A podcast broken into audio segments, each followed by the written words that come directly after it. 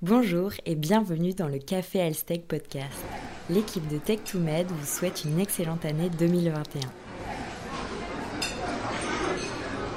Malgré les contraintes inhérentes à la crise sanitaire, toute l'équipe s'est mobilisée pour continuer à accompagner la transformation numérique des industries de santé, au travers d'une offre de formation enrichie ou du lancement du premier rapport stratégique. Tech2Med a su innover au service de ses clients et de ses partenaires vous pourrez retrouver l'offre complète de formation ainsi que le rapport sur les principales bases de données de santé dans le monde sur le site de Tech2Med www.tech2med.com. L'actualité de ces derniers mois a été particulièrement chargée. Nous vous proposons donc, comme à chaque début d'épisode, un petit tour d'horizon. Les conclusions de la mission Botorel ont été publiées. À la demande du Premier ministre, alors Édouard Philippe, le député Éric Botorel s'est vu confier en juin dernier une mission sur la politique publique de la donnée. Il en résulte 37 recommandations et donc une mise en garde importante concernant le cadre réglementaire français jugé trop restrictif. Le manque d'ouverture des données constatées entraîne, selon le rapport, une perte de compétitivité importante pour le pays. L'année 2021 sera une année charnière pour la télésurveillance. Expérimentée depuis quelques années dans le cadre du programme ETAP qui prendra fin en 2022, la télésurveillance entame une course contre la montre pour trouver le modèle de financement de droit commun permettant sa généralisation. Enfin, depuis quelques semaines, les autorités européennes ont approuvé la commercialisation du premier vaccin contre la Covid-19, une avancée majeure qui soulève toutefois des enjeux logistiques ou de suivi de la vaccination un sujet en partie adressé par la publication au journal officiel d'un décret autorisant la CNAM à déployer un système d'information pour la mise en œuvre, le suivi et le pilotage de la vaccination, système baptisé SI Vaccin Covid. En ce début d'année, la situation sanitaire demeure l'un des principaux sujets d'actualité. C'est tout naturellement que nous avons voulu revenir sur cette pandémie sous l'angle de l'épidémiologie et des données. Ainsi, dans ce premier épisode de l'année, nous avons eu l'immense honneur d'échanger avec le professeur Antoine Flao, directeur de l'Institut de santé globale de l'Université de Genève. Lui et son équipe travaillent avec les écoles polytechniques de Lausanne et de Zurich pour produire quotidiennement des prévisions à 7 jours sur 209 pays et territoires dans le monde vis-à-vis -vis de la Covid-19. Ils donnent des prévisions sur les nouveaux cas, le taux de reproduction et le taux de décès. Mais comment sont réalisées ces prévisions? Quels paramètres entrent dans la composition des modèles mathématiques? C'est sur ces questions que nous avons démarré notre échange avec le professeur Flao. Alors, euh, pour réaliser ces prévisions à, à 7 jours, pour euh, l'ensemble des pays de la planète, nous avons cinq euh, data scientists qui travaillent euh, d'arrache-pied depuis des mois pour essayer de trouver les meilleurs modèles. En fait, il y a plusieurs familles de modèles qui sont testés et à chaque fois nous retenons ceux qui semblent être les plus appropriés. La plupart des modèles sont de type SEIR. C'est les modèles classiques de maladies transmissibles émergentes. SEIR veut dire susceptible, exposé, infectieux retiré de la chaîne de transmission. C'est une sorte de conception de la transmission interhumaine qui se fait euh, à travers ces modèles et qui permet de, de, de, prédire. On utilise parfois des modèles plus simples quand la courbe est exponentielle, par exemple, ou quand la courbe, au contraire, est en plateau euh, et, et, et ne, ne, ne varie pas. Ces modèles mathématiques, ces familles de modèles sont très consommatrices de temps, de temps calcul, euh, et nécessitent, ont nécessité assez rapidement que nous euh, migrions vers le supercalculateur de Lugano dans le Tessin en Suisse, qui est le plus gros calculateur d'Europe et qui a accepté de nous prêter son temps calcul. On met à peu près 11 heures de temps calcul sur ce supercalculateur chaque jour pour réaliser les prévisions pour les 209 pays le professeur Flao nous explique que ces prévisions s'arrêtent à 7 jours. Même si elles pourraient aller au-delà, elles ne seraient pas fiables dans un très grand nombre de cas. En effet, les systèmes de prévision de routine sont relativement simplistes et n'intègrent pas la très grande variété de paramètres qui influencent l'évolution d'une pandémie. Le professeur Flao nous en dit plus sur ce sujet. Euh, pour vous dire, dans le domaine de la météorologie non plus, on n'a pas des prévisions très fiables au-delà de 7 jours.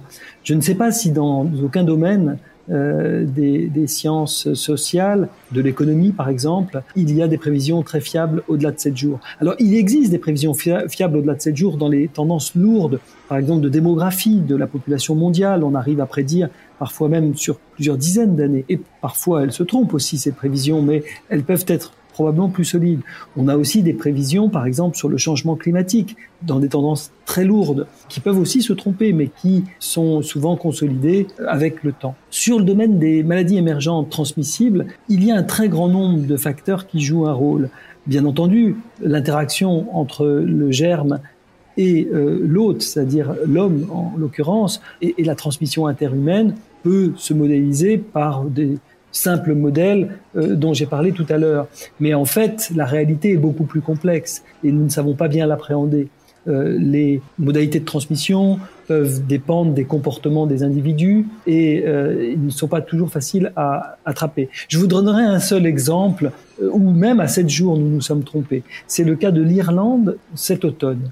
L'Irlande a décidé de confiner son pays le 21 octobre parce que la courbe était exponentielle nos modèles euh, prévoyaient le 21 octobre une croissance sur les sept prochains jours exponentielle, tout à fait euh, flambante. Et lorsque nous avons appris qu'il y avait eu le confinement, euh, nous ne pensions pas que les effets du confinement puissent se voir beaucoup avant, disons, une quinzaine de jours. Mais comme nous ne prévoyons qu'à sept jours, donc sur les sept prochains jours, il n'y avait évidemment rien à imaginer de l'effet du confinement. Or, il se trouve que dès le 2 ou troisième jour, et en tout cas le 25 octobre, c'est-à-dire seulement quatre jours après, on était en décroissance très forte de euh, cette euh, courbe épidémique et plus du tout en croissance exponentielle, ce que nous n'avions pas prévu. En fait, comment voulez-vous que euh, en quatre jours, un confinement décidé par le gouvernement irlandais puisse faire effet sur l'épidémie? Il fallait chercher les explications ailleurs et nous avons été regardés dans les données de Google Mobility. Bien sûr, nous ne tenions pas compte des données de Google Mobility pour le moment dans nos modèles mathématiques. Mais les données de Google Mobility ont montré qu'à partir du début octobre, en fait, 15 jours ou 3 semaines même avant la décision gouvernementale euh, de confiner euh, l'Irlande, les Irlandais avaient considérablement réduit leur mobilité. Les transports publics, par exemple, avaient décru de plus de 40% euh, début octobre. Donc les Irlandais se sont auto-confinés, attendant probablement que euh, leurs décisions liées à leur perception d'un risque accru euh, de cette épidémie euh, soient validées par leur gouvernement, ce qui a été fait, mais 15 jours plus tard. Et donc, lorsque le gouvernement a décidé le confinement, en réalité, la machine était en route pour casser la courbe exponentielle. Et cela, nous ne l'avions pas prédit avec notre modèle la modélisation mathématique des épidémies est indéniablement une discipline complexe. Elle nécessite beaucoup de paramètres qui ne sont malheureusement pas pris en compte dans les modèles actuels. Ainsi, intégrer des données génomiques ou comportementales pourrait améliorer la performance de ces modèles et la qualité des prédictions réalisées au-delà de 7 jours. À ce stade de notre discussion avec le professeur Flao, nous nous sommes interrogés sur l'impact de la pandémie sur cette discipline qui est l'épidémiologie. Face à l'urgence sanitaire, la recherche sur les modèles a-t-elle connu un coup d'accélérateur? Où en étions-nous avant 2020 et où en sommes-nous aujourd'hui? Avant de nous répondre, le professeur Flao nous propose de remonter aux années 1920. Dans les années 1920, il y a eu une question qui s'est posée à propos de la grande pandémie de grippe espagnole. Euh, les euh, modélisateurs anglais, là, euh, Kermack, McKendricks, ne voulaient pas modéliser ou prévoir la pandémie car elle était finie. Mais ils voulaient comprendre pourquoi cette pandémie s'était terminée. Les mathématiciens anglais ont construit une théorie qui s'appelle la théorie mathématique des épidémies et qui repose sur ce fameux modèle SIR ou SEIR, susceptible, infecté, retiré de la chaîne de transmission. À partir de là, à l'époque, euh, pas d'ordinateur, à l'époque c'est du calcul à la main, mais ils définissent le théorème du seuil qui permet de dire au-delà d'un taux de reproduction euh, supérieur à 1, il y a une épidémie. C'est typiquement venu de cette théorie mathématique des épidémies. Et définissent un certain nombre, euh, ils, permettent de, de, de, trouver un certain nombre de résultats extrêmement intéressants. En particulier, c'est le concept d'immunité collective qui, avec la grippe, est atteint à partir de 30% à peu près de la population et non pas 60 ou 70% comme c'est le cas euh, pour le coronavirus, parce que cela dépend du fameux taux de reproduction R0, de taux de reproduction de base. Tous ces concepts d'immunité collective ou de taux de reproduction que la majorité du grand public a découvert début 2020 avec l'arrivée de la crise sanitaire ont été conçus il y a presque 100 ans. Par la suite, dans les années 70, avec l'émergence des ordinateurs, les soviétiques ont construit de nouveaux modèles avec pour objectif initial la mise en place d'une arme biologique. Cela ne s'est heureusement pas produit, mais ces travaux ont permis de complexifier les modèles existants avec notamment des données sur le transport des populations. D'autres paramètres, comme l'immunité maternelle conférée au fœtus, s'ajoutent au fur et à mesure des années et des collaborations comme avec l'OMS sur les campagnes de vaccination le professeur Flao nous raconte la suite de cette histoire fascinante. Et puis les modèles vont aussi être très utilisés dans le cadre de l'épidémie du VIH pour tenter de mieux planifier par les projections qui sont faites le nombre de lits d'hôpitaux nécessaires pour accueillir les malades, de traitements, etc., en l'absence de vaccins. Et alors, ces modèles vont considérablement se complexifier en intégrant des comportements humains par exemple des comportements sexuels, euh, des comportements hétéros ou homosexuels, euh, des notions de, recours à la prostitution, euh, etc. Donc on voit déjà une complexité et même l'introduction des sciences sociales à l'intérieur de ces modèles. Poussés un petit peu plus loin encore, ils vont être utilisés dans le cadre de la grippe aviaire et notamment du risque de grippe pandémique avec des je dirais, une utilisation plus stochastique, voire même agent centré, c'est comme ça que l'on dit, euh, de ces modèles où euh, on n'utilise plus des équations différentielles euh, et des modèles déterministes, mais où on introduit une variabilité, une notion d'incertitude à l'intérieur de ces modèles. Aujourd'hui, le domaine de l'épidémiologie continue de progresser avec l'arrivée notable de l'épidémiologie moléculaire qui se base sur le séquençage de souches pathogènes. Le professeur Flao nous explique comment cette discipline aurait pu éviter des erreurs d'ampleur internationale avec le cas de l'épidémie d'Escherichia coli en Allemagne en 2011. Cette épidémie, c'était intéressant parce que euh, il y a eu des morts, malheureusement, euh, on déplorait l'Allemagne, c'était au mois de juin. Et en faisant une enquête épidémiologique, les épidémiologistes classiques, on va dire, ont dit euh, c'est les concombres. En plus, aujourd'hui, on s'est tracé en Europe d'où viennent l'alimentation et on a dit ils viennent d'Espagne. Donc il y a eu un embargo sur les concombres espagnols. On a recherché en vain le germe dans les fermes espagnoles, on ne l'a jamais trouvé. L'économie a été mise à plat en Espagne chez ces agriculteurs. Ça a coûté 200 millions d'euros à l'Union européenne pour les dédommager ultérieurement, parce qu'en fait, le concombre espagnol n'était pas du tout en cause. Ce qui se passait, c'est que euh, on s'est rendu compte après coup que sur leur salade de concombre, les Allemands mettaient des petites graines de soja germées et que ces graines venaient d'Égypte, pour vous dire, donc du Moyen-Orient, et que ça n'avait pas été euh, envisagé par les, épidémiologistes, qui n'avaient pas repéré euh, ces, graines de soja. Et en fait, c'était les graines de soja qui étaient en cause. Et pourquoi je parle de ça maintenant? Parce que en fait, si l'on avait regardé la souche euh, d'Escherichia et qu'on avait pu la comparer à une base de données où aujourd'hui existe maintenant ces souches euh, en open access pour les chercheurs, ils auraient pu s'apercevoir, non pas bien sûr que la souche euh, était liée au soja germé, mais ils auraient pu voir que la souche n'était pas une souche européenne, qu'elle était une souche du Moyen-Orient. Et ils auraient pu se dire, mais non, d'emblée, ce ne sont pas les concombres espagnols qui sont en cause, il faut aller chercher l'origine quelque part ailleurs au Moyen-Orient. Aujourd'hui, il est possible de tracer plus facilement les souches d'agents pathogènes grâce à l'épidémiologie moléculaire. Le dernier exemple marquant est lui en lien avec la pandémie de la Covid-19 et se déroule en Australie. Le professeur Flao nous raconte. En mai euh, dernier, une famille de quatre personnes a débarqué en Australie. C'était des Australiens, mais qui revenaient de voyage à l'étranger. Ils ont débarqué et comme l'Australie fait, très bien les choses, quand on vient de l'étranger, on passe 15 jours, 14 jours en fait en quarantaine, dans un hôtel particulier dédié. Ils ont été diagnostiqués positifs euh, pour le coronavirus et euh, ils sont donc restés ces 14 jours à l'isolement parce qu'en plus ils étaient euh, contagieux. Mais l'isolement a eu des failles dans l'hôtel et le personnel de l'hôtel a été contaminé. Ce personnel vit bien sûr dans une communauté, ont des enfants, des personnes âgées dans leur entourage et ont contaminé à la fois les écoles et à la fois les maisons de retraite. Et il y a eu une épidémie qui a flambé en Australie à cette période-là, et ça a fait la deuxième vague épidémique. Une seule famille de quatre a été responsable de 90% des cas de la deuxième vague épidémique.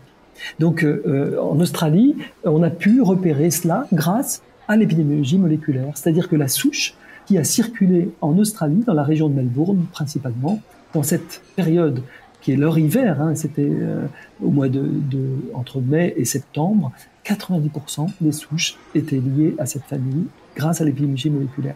Donc je pense que l'épidémiologie moléculaire permet de tracer les souches, de repérer euh, un nouveau variant comme celui que euh, l'Afrique du Sud a ou une autre souche variante comme celle de, la Grande-Bretagne et euh, éventuellement de prendre des mesures appropriées pour contrôler mieux l'épidémie avec beaucoup plus de précision.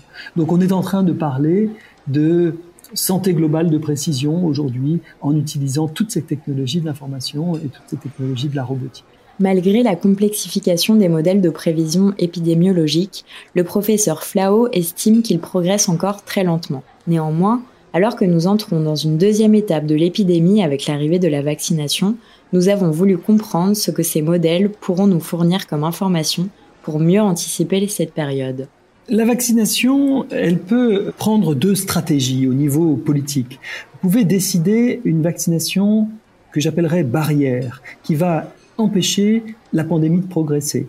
Si vous décidez une vaccination barrière, vous devez vacciner euh, la population avec ce souci d'atteindre euh, le plus rapidement possible l'immunité collective. La notion d'immunité collective, c'est ce seuil cette proportion de la population que vous souhaitez protéger, immuniser, afin que l'on bloque toute possibilité au virus de trouver facilement des gens susceptibles dans la population et de ne plus pouvoir se, diffuser. Euh, ça ne veut pas dire que personne ne peut être atteint, ça ne veut pas dire d'ailleurs que tout le monde est immunisé. Euh, l'immunité collective, par exemple, pour la grippe, c'est 30%, mais on a dit que pour le coronavirus, c'était 60-70%, en tout cas pour l'ancien variant.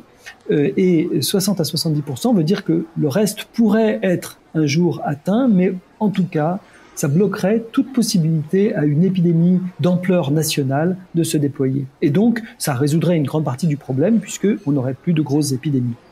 Néanmoins, aussi contre-intuitif que cela puisse paraître, ce n'est pas la stratégie adoptée par la plupart des pays qui ont préféré vacciner en premier les populations les plus à risque. Le professeur Flao nous explique pourquoi.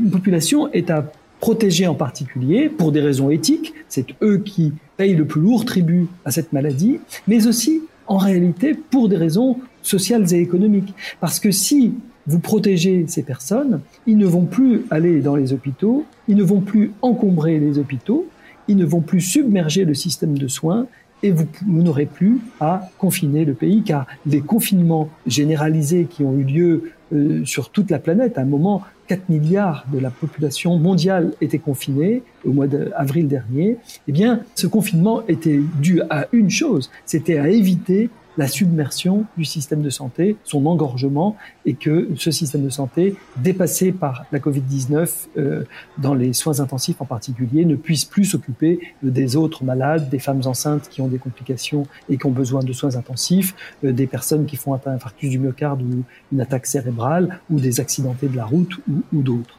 Euh, donc pour pouvoir faire survivre le système de santé, on confine l'ensemble du pays pour diminuer euh, la propagation de l'épidémie. Mais si vous n'avez plus de problèmes vis-à-vis du système de santé parce que les gens n'ont plus ces maladies très graves et ces complications, alors vous avez résolu une partie du problème. Et ensuite, vous pouvez euh, vous atteler dans un deuxième temps à augmenter votre couverture vaccinale pour essayer d'atteindre cette immunité collective dont on a parlé. Mais pour l'instant, par exemple, Israël, qui a vacciné pratiquement 15% de sa population, a vacciné 60% et plus de la population à risque, c'est-à-dire qu'elle a concentré sa vaccination chez les personnes âgées et les personnes ayant des comorbidités, comme tous les autres pays du monde. Pour conclure cet échange avec le professeur Flao, et parce que nous avons l'habitude de beaucoup parler de nouvelles technologies dans ce podcast, nous avons voulu comprendre sa perception de l'utilisation de ces outils pendant la pandémie et l'impact réel que cela a pu avoir. Il partage avec nous quelques anecdotes qui soulignent le potentiel considérable de ces technologies, tout en laissant entrevoir une graine de réticence de la part des utilisateurs. Je, je crois que une des mission, un des devoirs euh, des chercheurs en santé globale, euh, c'est d'avoir un œil rivé sur les innovations technologiques. Euh, ces innovations ne sont pas toujours du domaine de compétences des, chercheurs de santé globale ou des médecins ou des épidémiologistes, parce qu'ils dépassent très largement leur cadre habituel de, réflexion et de pensée. Je pense à l'intelligence artificielle. Par exemple, on a vu avant la pandémie une équipe de Stanford utiliser de l'intelligence artificielle pour euh, faciliter la lecture des radiographies du poumon. Ça a même d'ailleurs beaucoup choqué un certain nombre de radiologues qui disaient mais attention, euh, probablement ils avaient peur de se voir dépossédés de, de leur métier avec l'intelligence artificielle, car euh, l'intelligence artificielle a dépassé les, les médecins radiologues de Stanford dans la qualité de, du diagnostic dans la lecture d'une radiographie du poumon. Et cette publication a fait grand bruit. Moi, je trouvais que sur le plan de la santé globale, elle était extrêmement intéressante parce que vous savez, dans beaucoup de pays à faible niveau de revenus, notamment en Afrique subsaharienne, il n'y a pas de radiologue. Il y a souvent des radiographies, d'ailleurs parfois l'aide au développement apporte ces machines, mais elles ne peuvent quasiment pas servir parce qu'il n'y a pas de gens pour les lire. Et euh, si vous avez des outils d'intelligence artificielle qui permettent de faire avec qualité une partie du travail, ça peut être extrêmement intéressant. Eh bien, ça a été utilisé pour la Covid-19 en Chine, euh, lorsque les tests étaient un petit peu euh, en pénurie et qu'on n'avait pas de tests PCR faciles à, à, à, à déployer. Eh bien, on s'est aperçu que beaucoup des patients avaient euh, des images radiologiques anormales au scanner et que quand on faisait euh, passer ces scanners dans des logiciels d'intelligence artificielle, on pouvait avoir une très bonne prédictibilité du diagnostic de Covid-19 euh, quand les images étaient présentes. Un autre exemple que je voudrais donner, qui est complètement différent, celui-ci, c'est l'usage des drones. Une petite compagnie qui s'appelle Zipline, américaine, californienne, voulait livrer des pizzas aux Californiens par drone. Et puis vous imaginez bien que le contrôle aérien nord-américain a dit no way, pas possible d'utiliser le ciel, euh, ciel, l'espace aérien euh, californien pour livrer des pizzas aux gens. Si, on commence à mettre le doigt là-dedans, c'est terminé. Et euh, la compagnie est allée en Afrique. Et en Afrique, elle a rencontré le président du Rwanda, qui a dit mais moi je suis prêt à vous ouvrir mon ciel bien sûr, sauf l'espace aérien autour de l'aéroport international. Mais tout le reste, euh, nous sommes d'accord parce que euh, vous pourrez à ce moment-là livrer non pas des pizzas à, mes concitoyens, mais des produits du sang, euh, des produits sanguins, des flacons de sang, des poches de sang, ou voire même des vaccins. Et la compagnie Zipline s'est déployée sur l'ensemble du Rwanda. Il y avait quelques conditions, notamment que ce soit des Africains qui soient les opérateurs de ce système. Les gens se sont beaucoup moqués. On dit mais euh, ces drones vont se casser, vont être volés, ne marcheront pas. Puis l'Afrique c'est tropical, il y a des pluies diluviennes, il y a des éclairs. Enfin, rien ne marchera. Figurez-vous que l'an dernier, aucun drone n'a été volé. Tout l'espace aérien du Rwanda est couvert. C'est un pays plus petit que la Suisse à peu près, mais euh, qui est quand même suffisamment grand pour qu'un drone mette à peu près 45 minutes pour aller aux confins du pays, dans des zones très reculées où on ne peut pas aller apporter des produits dérivés du sang de qualité parce que la chaîne de froid ne serait pas respectée. Pour faire 60 km, vous avez parfois besoin d'une journée entière. Les drones le font en quelques minutes, quelques dizaines de minutes deux minutes avant d'arriver euh, au lieu où un, officier de santé a demandé un flacon de sang pour, par exemple, une femme qui accouchait et qui était à risque de mourir, eh bien, le drone, deux minutes avant, envoie un SMS, parachute ces flacons de sang dans une poche isotherme, euh, toute la chaîne du froid a été respectée, et le drone fait un virage et retourne à sa base de départ. Il n'y a pas besoin de l'actionner localement, autrement que dans la base de départ où euh, il revient comme sur une plateforme, un peu comme sur un porte-avions, où il est après d'ailleurs mis euh, en recharge électrique, donc c'est même durable puisque c'est des panneaux solaires qui euh, l'alimentent. Et pour vous dire, grâce à cela, Il y a une seule banque de sang qui fait du sang de haute qualité avec les mêmes standards qu'européens qui sont à Kigali, dans la capitale du Rwanda. Et ces flacons de sang sont acheminés, plus de 8000 flacons de sang ont été acheminés l'année dernière et ont permis de sauver des vies. Merci d'avoir écouté cet épisode du Café Elstec Podcast. On se retrouve le mois prochain.